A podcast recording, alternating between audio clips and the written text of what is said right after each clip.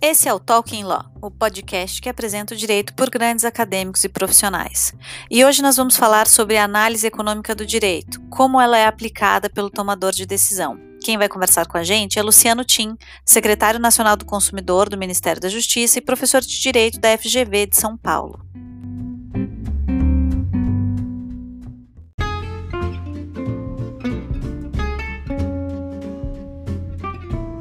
Então, Luciano, hoje a gente vai falar um pouquinho aqui no Talking Law sobre análise econômica do direito.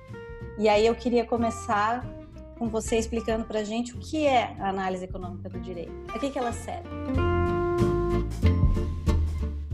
Muito bem. Vou começar dizendo talvez o que ela não é. Ela não é direito econômico. As pessoas costumam associar análise econômica do direito com direito econômico, de fato é uma ferramenta muito útil, essencial ao direito econômico, mas ela é uma ferramenta de análise de problemas jurídicos. Então, posso usar a análise econômica do direito no direito econômico, mas posso usar em processo, posso usar em propriedade intelectual, enfim, né?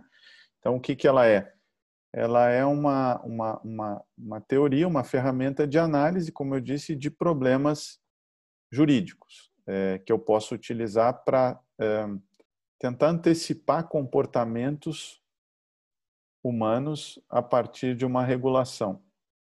Então, ela é uma teoria essencialmente comportamental é, que tenta nos dizer como é que as pessoas vão reagir aos incentivos legais, contratuais que vão ser colocados quando eu desenho um contrato, quando eu passo uma regulação, quando eu faço uma lei e, e, e ela é também consequencialista, né? pragmático consequencialista, porque ela está preocupada justamente em antecipar a consequência que vai ser no dia seguinte. Então, é uma teoria muito mais é, diferente da dogmática jurídica, né? que é uma teoria sobre as normas, e a gente estuda as normas, os princípios, etc.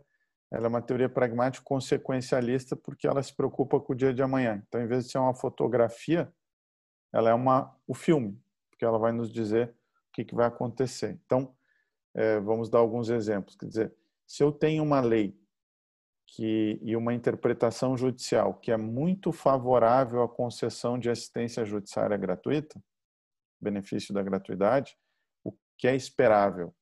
É, é esperável se eu parto do princípio da análise econômica do direito de que as pessoas ponderam custo-benefício e conseguem tomar decisões baseadas nesses critérios, vai ter muito processo. E as pessoas vão ajuizar muita ação, porque não tem trava para entrar com ação. E é o que acontece no Brasil. Então, uma teoria é boa se ela consegue nos antecipar comportamentos. Então, eu já fiz pesquisa sobre a judicialização e o que a gente encontra é que custas eh, baixas e risco baixo faz com que as pessoas ingressem com mais ações. Então, é uma teoria comportamental que presume que as pessoas são limitadamente racionais e ponderam custo-benefício para tomar decisão. Países em que, na sua área aí, né, em que um, o, o, os órgãos, o órgão de patentes é muito lento para conceder uma patente, uh, você gera um desincentivo para investir em inovação e, portanto, você tem menos propriedade intelectual. Ou países que não protegem propriedade intelectual, você tem menos incentivo para investir. Então, é uma teoria e, e, e, ela foi aperfeiçoada, né? E aí a gente pode falar sobre isso, mas ela começa como uma aplicação da teoria econômica ao direito. E, e então, ela, essa teoria econômica, ela, é, e aí gostaria de dizer que o chamado pai da economia, o Adam Smith, né? Ele era dava aula na faculdade de direito e ele tinha livros sobre moral. Ele não era economista, ele era jurista, digamos, é, filósofo, né? É, e, e, e, por vezes se criou e ela sofre, digamos assim, os ajustes que a própria teoria econômica, que também é uma teoria comportamental, é que as pessoas associam economia com dinheiro. Não tem nada a ver com isso, né? É, dinheiro é apenas uma métrica para mensurar as tomadas de decisão. Então, a economia está é, muito mais. O preço é só uma referência de tomada de decisão, de comportamento, de escolha. Ele não, a economia está preocupada com a escolha. Então, uma, um distanciamento dos juristas com a economia, porque a economia se matematizou muito. né, com uso de estatística, enfim, que é um processo natural, Mariana, de qualquer coisa que quer virar ciência, tem que usar estatística para ser testada, né? Então, a gente vê aí a própria medicina evoluiu muito de tratar as pessoas é, intuitivamente com justamente usando dados, evidências, né? E o direito é a última ciência que a psicologia já usa pesquisa de campo estatística, ciência política, né? Só o direito que ficou um pouco ainda muito dogmático e, e isolado, de certa maneira, do ponto de vista da ciência. Né?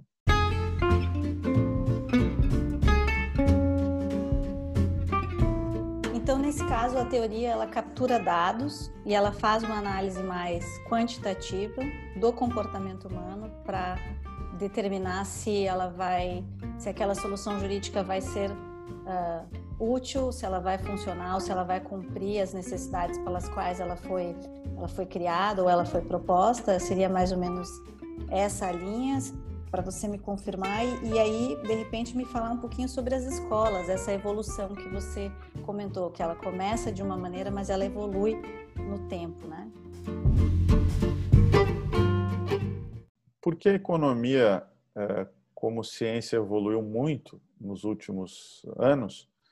É, para que algo vire uma teoria econômica, é preciso que você demonstre empiricamente que aquilo é verdade, né?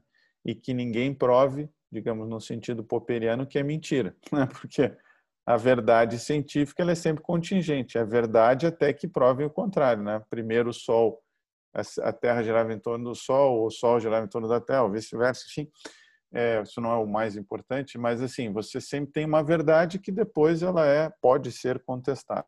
Mas o que a economia é, como ciência mostrou é que o ser humano toma decisões baseadas em custo-benefício. Ponto. Tanto é assim para os mais céticos que quando a gente vai é, bota no, no Waze ali o destino, né? A gente sempre pega o caminho mais curto, não mais longo. O ser humano é, tem essa capacidade, com auxílio ou não de máquina, de tomar uma decisão mais eficiente, que as pessoas confundem com lucro, não tem nada que ver, né?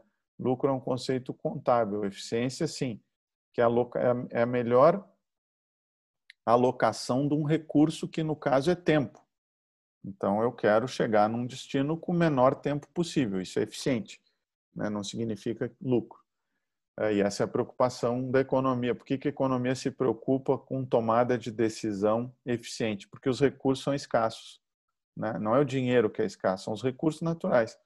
Eu brinco que quem não acredita na economia pode aproveitar e revogar o direito ambiental, porque ele foi feito para proteger recursos escassos.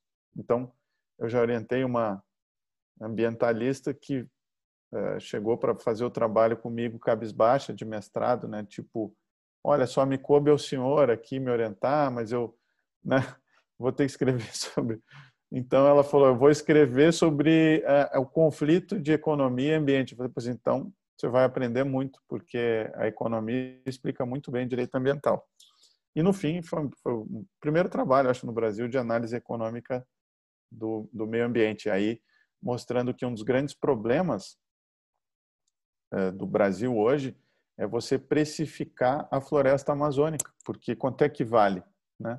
É muito difícil e, e então, bom, aí ela até desenvolve algumas fórmulas lá é, e o Posner tem um, um, uma, um, comentário interessante ele disse assim: é, se você está preocupado que a China está poluindo o mundo e deveria estar, pague para eles não poluírem, porque é uma questão de trade-offs, né? O que o que é difícil é a China se desenvolver é, sem que nós é, ofereçamos essa possibilidade ao país, né, é, é, de se desenvolver, porque é difícil que alguém queira ter uma renda média per capita de um dólar, né?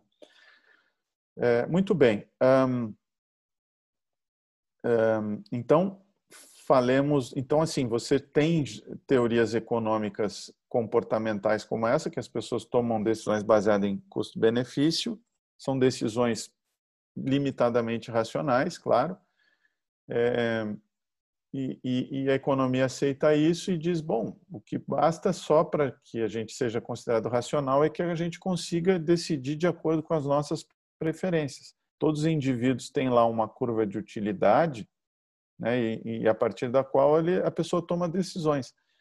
É, e não é irracional é, você optar por coisas que te dão menos dinheiro. Por exemplo, eu fui para o governo exercer uma missão pública.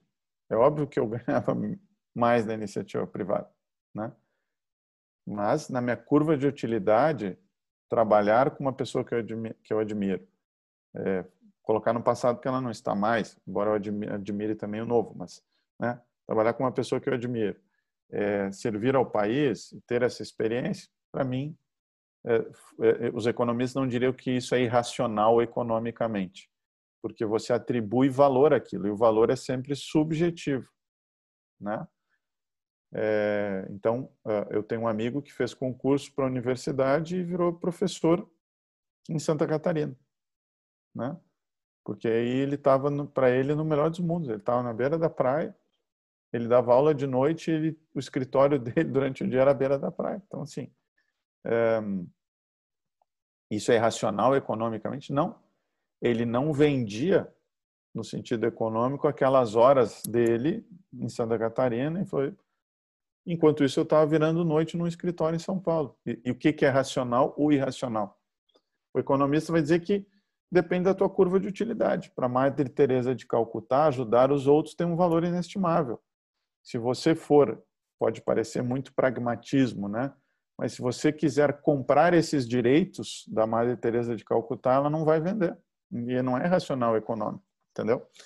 Então, essa é a teoria econômica. Ela foi sofrendo ajustes, porque a própria teoria foi vítima da ciência, ou seja, você diz que o ser humano é racional, pondera custo-benefício, tudo bem. Então vamos fazer pesquisa com como é que as pessoas tomam decisão de fato. E aí o que, que os psicólogos comportamentais com muita robustez acadêmica fizeram, né? Mostraram que é, as pessoas tomam mais decisões, é, eu não direi irracionais, mas é, premidas por, por, por, contingências do que imaginaríamos. Então, é, o Kahneman, né, que é um psicólogo, ganhou um Nobel de Economia, mostrando é, que, basicamente, é, existem dois sistemas cerebrais, né? O rápido, que é intuitivo, que é emocional, que é, é das convicções, é, e, e o lento, né? que, que é o que, enfim, faz com que a gente faça cálculos complexos, eh, né? Então, o sistema 1 e o 2. E eles não são absolutamente separados. Então, por vezes, quando a gente vai tomar decisão, a gente incorre nos chamados vieses cognitivos, uh, que são esses vieses do sistema 1 informando o sistema 2. Uh, eh, então, você vai, por exemplo, né, uh, tomar uma decisão de consumo, e, você acha que está fazendo uma escolha racional, mas de fato é uma, uma, é uma escolha tomada por vieses cognitivos, né? É, e aí a psicologia comportamental mapeou esses vieses. Aí você vai dizer o seguinte, não, Luciano, então ela essa, essa teoria colocou por terra a teoria econômica? Não, porque ela foi feita para aperfeiçoar um modelo, porque aí a gente consegue uh, uh, antecipar também esses vieses e tentar tratá-los de uma maneira é, de política pública. E aí, aí o, o, outro livro mais importante é o do Sustain, né? o Cass Sustain, o livro Nudges, que são esses empurrõezinhos que o regulador pode dar para que as pessoas tomem as melhores decisões, né? com menos viés cognitivo. Então, se te interessar, a gente fala um pouco desses viés cognitivos.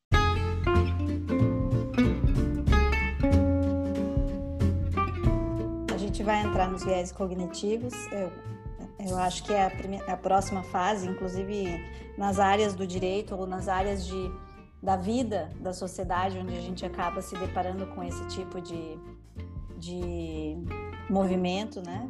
Mas eu também queria fazer o depoimento de que a minha decisão de simplesmente sair do que eu fazia para passar a fazer o que eu estou fazendo também não tem nenhum racional se fosse falar do ponto de vista de lucro, né? Porque Sim. é basicamente a mesma a mesma situação da escolha de ir para o governo, do seu amigo de fazer o escritório em Floripa e são outras são outros valores que fazem com que a gente tome a decisão. Né? Então acho Sim. que isso é, é muito interessante. E aí eu partiria para justamente essa questão relacionada a, aos viés cognitivos, como você cria a política pública pensando, aplicando esse tipo de teoria. Queria te ouvir um pouquinho sobre isso. Certo. E, bom, uh, me dei conta que uh, acabei falando de uma escola, então, uh, que é a escola da, do Behavioral Law and Economics, né, que foi um aperfeiçoamento do Law and Economics, mas tudo dentro da que a gente chamaria de Law and Economics. É uma pena que o sistema acadêmico brasileiro seja tão ideologizado, porque como se associa Law and Economics a Chicago, aí as pessoas não querem dizer, porque Chicago vem a ser liberal ou neoliberal, e aí algumas pessoas aqui dizem o seguinte: ah, não, eu só gosto de behavioral, porque aí o Sustain, que trabalhou no Obama, não, por favor, né? Tem um artigo do Sustain, que é o artigo seminal que inaugura o Behavioral Economics, que ele escreve com o Taylor, que foi outro Nobel de Economia. Então, os americanos sempre eles publicam em conjunto, né? É, para ser mais interdisciplinar e completo. Então, o Taylor da Economia e o Sustain do Direito, em que ele agradece o Posner que é o chamado, que não é o pai da, mas é quem é, é, muitas vezes é atribuído a paternidade lá na econômica, é, por toda a contribuição à carreira acadêmica dele. Quer dizer, a gente precisa, né, ser mais acadêmico e menos ideólogo. Mas então assim, para a paternidade do Law and Economics cabe a um cara chamado Ronald Coase, que também foi Nobel de Economia e foi um economista que acabou dando aula no direito e, e aí sim influenciou uma série de outros juristas como Posner, né? Que escreveu o primeiro manual. e aí quem escreve o manual fica sempre mais conhecido. Depois foi juiz, então teve também esse esse né, essa repercussão é, e escreve bem muito o Posner. Curiosamente, muitos não sabem, ele porque o, o direito nos Estados Unidos é uma pós-graduação, você sabe, né? Então você passou por lá. Então, uh, por vezes, tem, tem, gente que estudou economia. Muitos caras de Law and Economics estudaram economia. O Posner estudou letras e literatura. Então, o cara tem é, muita fluidez na escrita. Dá para ver que ele escreve bem, ele é um grande intelectual. Então, ele escreve de um jeito que todo mundo entendeu Law and Economics. Mas ele não é o pai, né? o pai é o Coase. E o Coase é, deu aula para um outro economista que foi dar aula de antitrust em Chicago, que é o Warren Director. Aí, quando o Director vai dar aula de antitrust, ele diz o seguinte: não, mas isso aqui é economia. Os caras disseram: não, isso aqui é direito antitrust, direito econômico. Aí ele disse: não, mas isso aqui tem racionalidade econômica.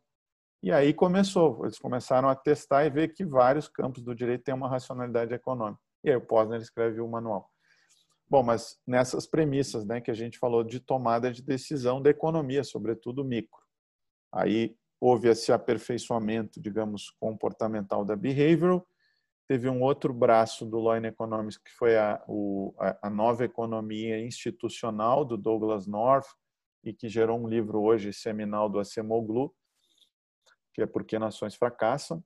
Né? E, basicamente, eh, os economistas se deram conta que, então, uma vertente passa a ser influenciada pela psicologia e essa do, da institu das instituições passa a ser influenciada pela sociologia ela funde com sociologia porque eles se dão conta que uh, uma economia de mercado não acontece no vácuo social, né? Você tem cultura que os economistas não gostam porque eles não conseguem mensurar, né? Como é que você mensura e testa a cultura, né? Aí eles focam muito nas, eh, nas instituições, que são as regras do jogo, que eu consigo, por exemplo, ver uma lei, um código, né? Então, finalmente, os economistas reconhecem que direito importa, né? Decisões importam. Então, esse é um outro é um outro braço, digamos assim, do Law and Economics. E ainda teria uma outra assim prima irmã ou irmã eh, muito vinculada que é a do da public choice, né, que é a aplicação da economia no campo da que você conhece bem também, pela tua experiência no campo da, das relações governamentais e quer dizer o que que o político busca quando você usa análise de custo-benefício, né? Ele precisa ser eleito é, e se ele precisa ser eleito, ele precisa de voto. Então, ele faz sempre uma análise, o político, uma análise estratégica de o que, que dá voto e o que, que não dá. É, enfim, porque é um mercado, não? aí é um outro tipo de mercado, mas também de tomada de decisão racional com todas as suas imperfeições. Bom, voltando ao tema dos vieses, né? Foi uma das coisas mais interessantes que eu, porque eu era mais, digamos assim, da linha hardcore law and economics, né? Então eu vi um pouco essa, essa esse tema dos viés cognitivos, hum, né? Porque eu trabalhava muito com empresarial, direito empresarial. E o direito empresarial, o empresário, ele é, ele é muitas vezes eram sociedades, né? E a sociedade ela tem lá weberianamente uma estrutura burocrática que faz com que você tome decisões mais racionais. Não é uma coisa assim, não, eu vou fazer isso. Você tem um CFO, você tem, sei, você tem um acionista, você reporta, você tem uma auditoria. Então, você acaba sendo levado a decisões mais racionais do ponto de vista econômico, né? Mas aí eu fui convidado para essa posição que eu precisei eh, trabalhar com o consumidor, aí sim, aí é, é, a aplicação é total, porque o consumidor é o indivíduo né, puro tomando decisão. Ele não tem todo esse aparato burocrático de uma sociedade. E aí eu acabei dando uma matéria na GV sobre regulação do consumidor e aí eu aprofundei de fato esse tema e de fato é bastante uh, sofisticada a teoria, tem bastante documentação acadêmica, né? E tem alguns viés e para o direito é fantástico. Um, alguns vieses cognitivos como um, o excesso de otimismo. Esse é um viés cognitivo. O ser humano, na média, ele, ele, ele tem excesso de otimismo. Como é que os caras, os psicólogos, pegaram isso? É muito interessante. Você pega a, a pessoas que estão casando, aí você vai lá e pergunta para elas qual é a taxa de divórcio. As pessoas dizem 40% na média. Aí, bom, estatisticamente, portanto, qual seria a chance do teu casamento dar errado? 40, né? Estatística. O que, que as pessoas na média respondem? Zero. Porque para mim não se aplica. Não, é irracional. É um excesso de otimismo. Esse é um viés. Daí, quando você começa a utilizar isso em outros campos, ah, eu vou comprar aqui pela internet, o excesso de otimismo. Vai chegar a mercadoria. Né? Bom, isso no processo é fantástico. Tem um livro do Eric Navarro, Teoria Econômica e Comportamental no Processo. Na média, todo autor acha que vai ganhar e, na média, todo réu acha que não vai perder. É quando você soma uma assistência judiciária, baixo risco, ah, tem muito processo no Brasil, óbvio. O excesso de otimismo, ou quem cria uma tecnologia, o inovador, né? As pessoas são, imagina, se Pedro Álvares Cabral fosse calcular a chance do empreendimento dele dar certo, cara não teria saído de Portugal. Então, os empresários são, numa sociedade, aqueles que têm um excesso de otimismo maior. E por isso que eles valem tanto. Por isso que é tão lamentável que, enfim, essas, todos esses, digamos, contribuições da, da, da psicologia comportamental vieram para o direito e o consumidor, uh, neuro, e aí acho que é uma a questão principal agora, é que as neurociências digamos assim, robusteceram o que a psicologia já havia comprovado do ponto de vista de tomar de decisão, porque aí as neurociências vêm e estudam com ressonância, com raio-x, as, as, as áreas do cérebro que estão tomando decisão, né? E, de fato, acharam lá no cérebro o sistema 1, 2 e o que está envolvido e tal. É, eu acredito que esse paradigma que eu estou chamando do filme do Coringa, né? Uma sociedade de ressentidos, seja tão ruim, porque é verdade que o capitalismo, mais recentemente, esse tecnológico, tem aumentado a distância de, entre ricos e pobres, mas se a gente for ler o Pinker né, sobre o iluminismo agora, é, os pobres nunca tiveram tão ricos. Então, a maior questão não seria avaliar a diferença, mas sim a pobreza extrema. Né? A gente deveria estar preocupado com a pobreza extrema, mas está tá, tá um certo ressentimento e está tudo documentado também como ambiente acadêmico, especialmente das humanas, o Pinker mostra ali, está ideologizado, né? Então, é, no fundo, é, teorias essas neomarxistas, né, escola crítica, enfim. E as novas tecnologias permitem, de um lado, mais informação aos consumidores, mas também abre a vulnerabilidade dos consumidores para essas uh, plataformas né, de tecnologia que conseguem muita informação. Uh, e, e, aí, se você pegar o livro do Harari, né, Homo Deus, ele brinca que uh, no futuro as plataformas decidirão até as eleições, né? Enfim, é, e nos conhecerão melhor. Eu brinquei com uma colega minha de, de, de lá da Senacom que uma dessas é, plataformas de música, porque música tem um artigo do Simonsen interessante, né? Que a música é, é, é muito próxima à matemática, né? Porque são notas, enfim. E, e, essa plataforma acerta bem o meu gosto, entende? Ó, quem gostou disso, gostou daquilo, quando vê e de fato eu gostei. Então o cara me antecipa melhor que eu mesmo, segundo o Harari, né? Já filme é mais difícil porque não é um algoritmo ali, né? Então erra muito mais a plataforma. Mas enfim, é, você tem esses, essas vulnerabilidades, né?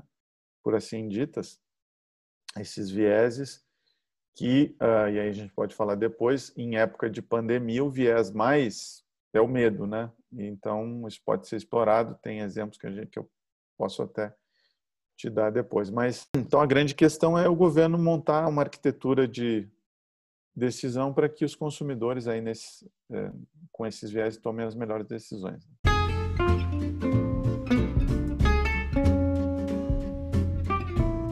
é ótimo porque você já dá a cena do próximo capítulo no finzinho, então eu já fico com a deixa pronta para fazer a pergunta.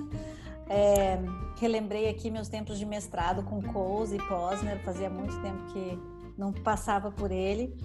Eu queria tocar justamente, acho que nesses minutos finais, indo para o nosso último bloco, sobre a questão da pandemia, né? Desse momento que a gente está vivendo e do impacto uh, para a tomada de decisões não só no governo, mas também pelo próprio ser humano, indivíduo, consumidor, e, e como que a análise econômica do direito influencia, ajuda, contribui, uh, interpreta, né, destrincha essa, essa, esse processo de criação de política, de tomada de decisão que a gente tem nesses tempos, nesse momento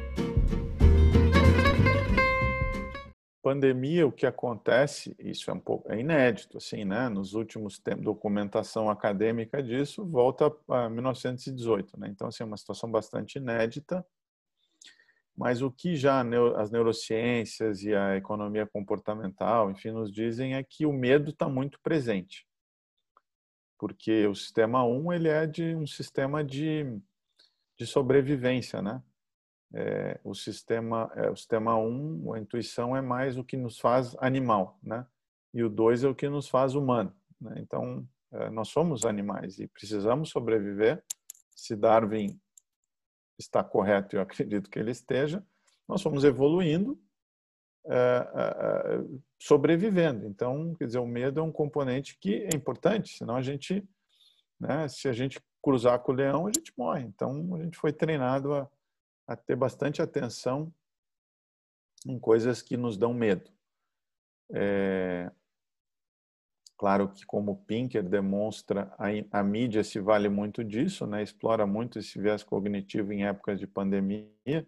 Então, uma recomendação é ver menos televisão, por incrível que pareça, para não ser, eu não diria desinformado, mas é, excesso de informação desnecessária, né?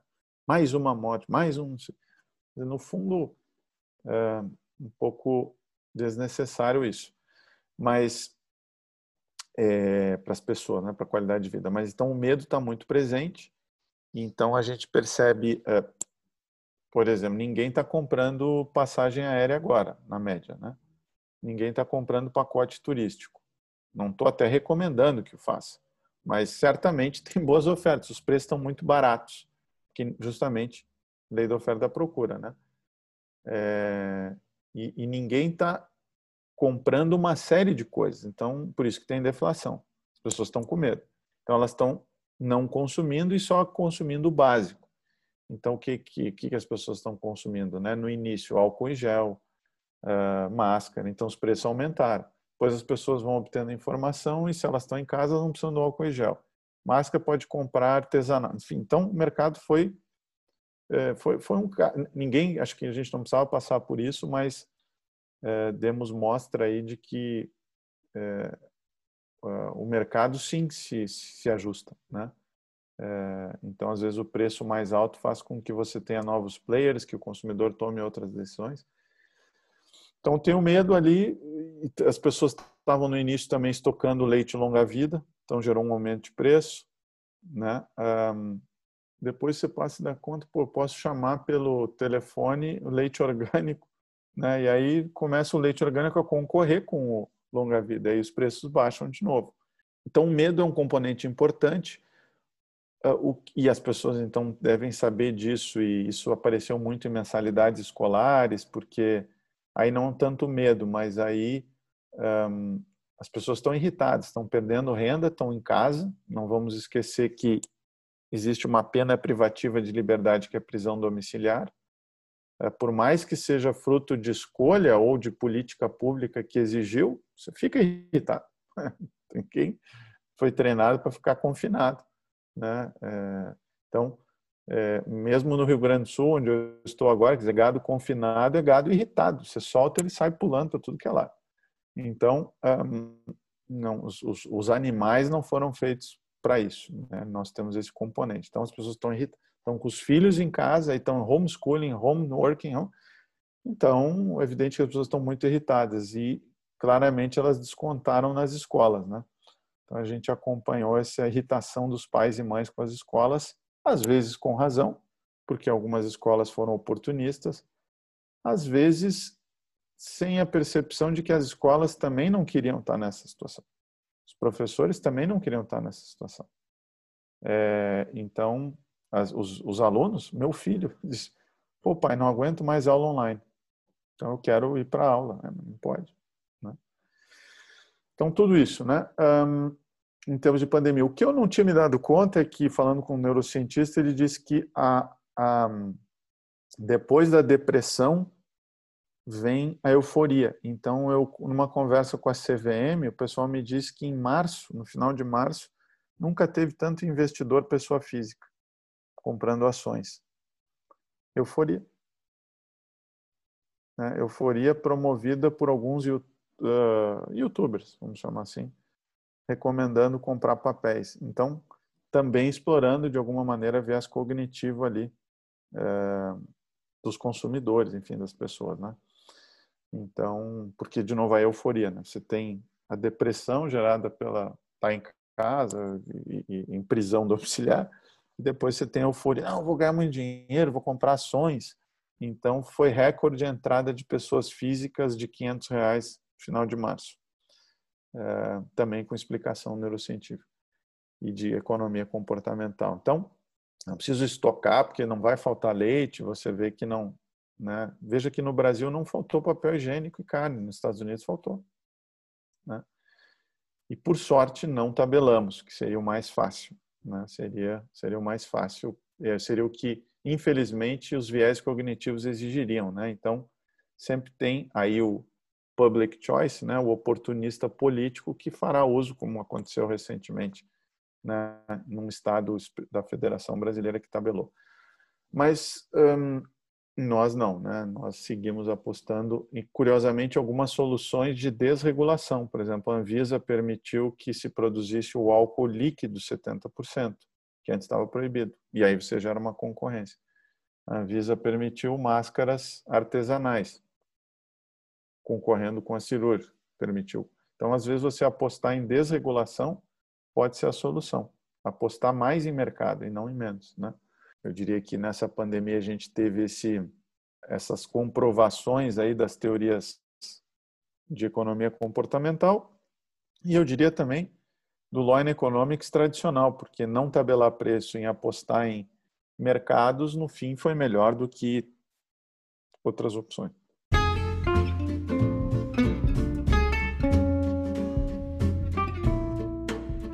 Luciana, a gente está bem no finzinho e eu queria te dar um minuto para considerações finais antes do nosso encerramento.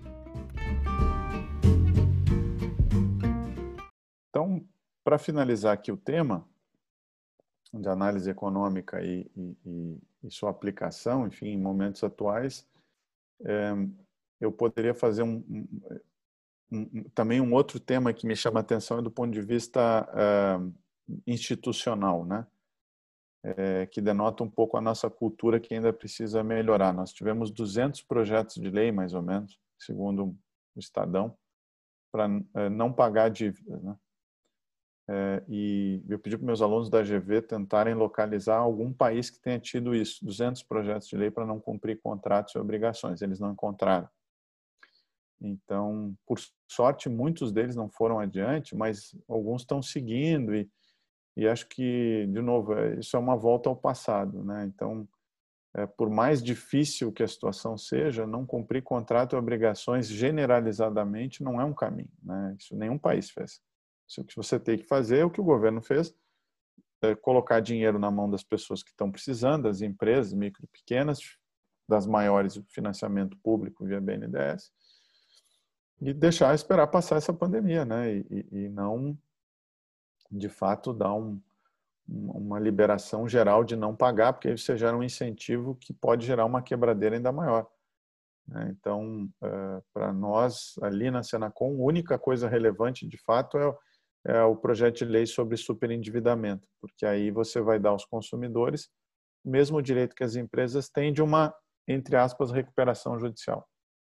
Então, acho que essas seriam minhas considerações finais aí, agradecendo o convite para participar uh, do teu podcast.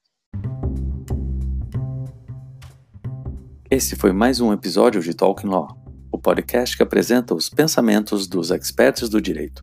Agradecemos a audiência de nossos ouvintes. Acompanhe nossos episódios quinzenais e compartilhe.